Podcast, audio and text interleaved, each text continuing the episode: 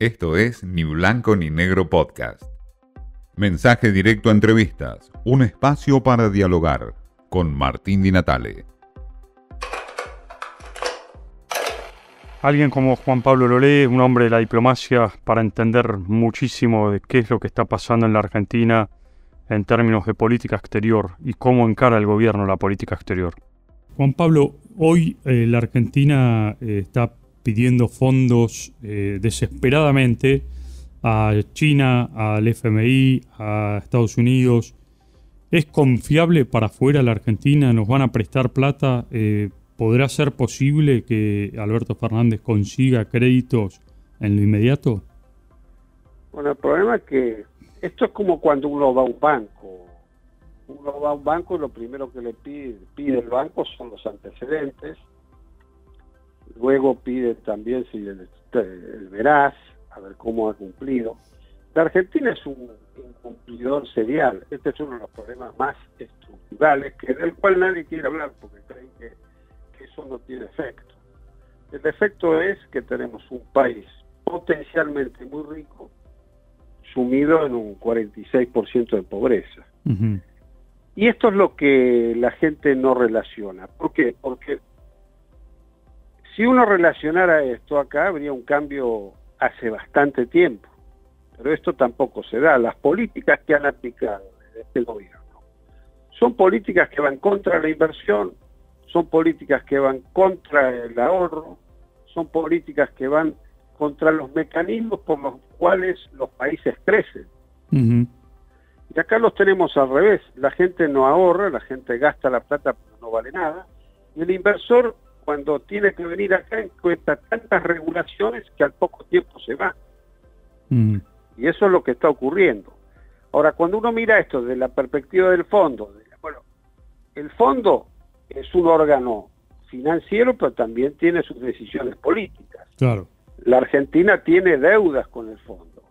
O sea que eh, hay un dicho que dice que cuanto más te deben, más tienes que darle para que algún día te pague. La Argentina se está pasando de la raya. Y los chinos, con los swaps que nos dieron, obviamente pasa algo parecido. Cada vez que le pedimos la habilitación de un swap, nos piden algo en compensación. O sea que la Argentina es rehén de su propia ineficiencia, es rehén también de su propia incapacidad de gestionar el Estado en forma eficiente, transparente. Y el tema central es que creemos que la inflación no tiene efecto. La inflación tiene efecto destructivo, sobre todo en las capas más medias y bajas. Entonces, cuando uno ve una economía Hoy veía en un, sitio de internet las distintas posiciones de los de los economistas respecto a la dolarización o no dolarización. La pregunta que yo le hago a los argentinos es que si nosotros creemos en la magia, que de un día para otro un peso va a volver a valer un dólar. Yo recuerdo que cuando estaba en España, el ministro de Economía español me preguntó, bueno, pero ¿cómo va la Argentina? Me dice, ¿y la convertibilidad cómo anda? Entonces le digo, bueno, mire, está, hay problemas, le digo, pero se está llevando, dice. Pero me dicen que en Uruguay un dólar no le dan un peso. ¿Qué quiero decir con esto? Que ya se veía mucho antes de que se caiga la convertibilidad que la convertibilidad había dejado de existir. Entonces, de repente empieza toda esta cosa de, creer de que mágicamente vamos a resolver los problemas. Los países que tienen la situación como la Argentina, pongo un caso próximo, que fue Brasil en la época de Cardoso, donde hacen el, el plan de estabilización y bueno, Brasil hoy tiene una inflación del 3-4% anual. Pero eso lo cumplió el PT, que era un gobierno de izquierda, lo cumplió el, gobierno de Cardoso, eh, y un gobierno más que también no eran gobierno de izquierda, eran gobierno de derecha. Entonces, ¿qué es lo que quiero? Y pasó por todo este periodo, casi 25 años.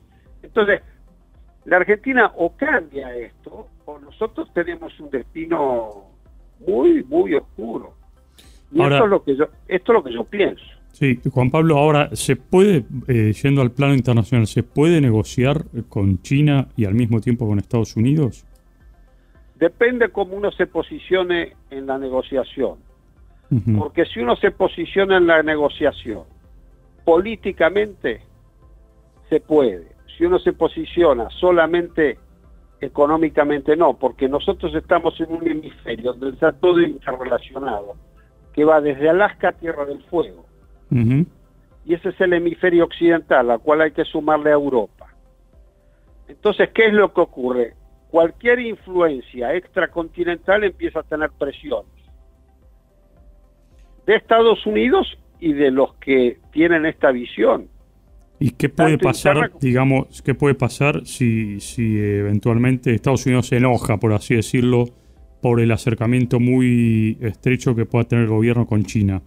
Bueno, ya, lo, ya han dado múltiples señales, han dado señales. Mm. La primera señal que hay acá, Martín, es la base de observación espacial en uh eso nunca el kirchnerismo explicó por qué lo hizo. ¿Y qué recibió a cambio? Tampoco nunca lo hicieron.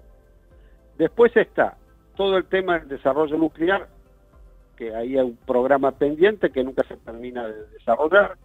Están las dos represas, la Selpernet y la Kirchner en Santa Cruz, que es una empresa conjunta de Argentina y China, pero bueno, lo que la Argentina hace es tomar los fondos chinos, pero no pone los propios.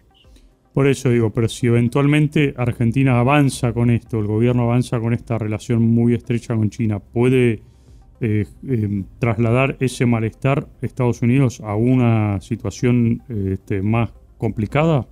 Y de hecho los trae. Hace una semana estaba la segunda del Departamento de mm. Estado y la y la, la generala que representa el Comando Sur. Obviamente lo trae porque además hay un tema estratégico ahí, que es el puerto de Ushuaia, que finalmente es el negocio de dos o tres empresas maquiladoras argentinas. Pero eso tiene que ver con la pesca china, eso tiene que ver con el paso intraoceánico y tiene que ver con las cuestiones estratégicas. Y la Argentina tiene que defender esto. La Argentina no puede alejarse del lugar donde está. Este es el tema. Yo creo que acá hay una concepción de algunos dirigentes políticos que gobiernan que creen que uno puede migrar de hemisferio sin consecuencias políticas.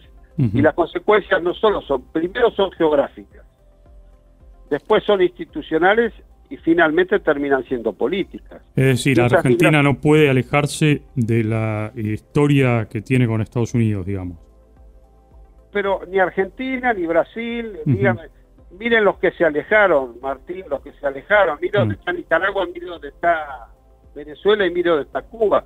Están pegados a China y a Rusia. Claro. Irán. China, Rusia Irán.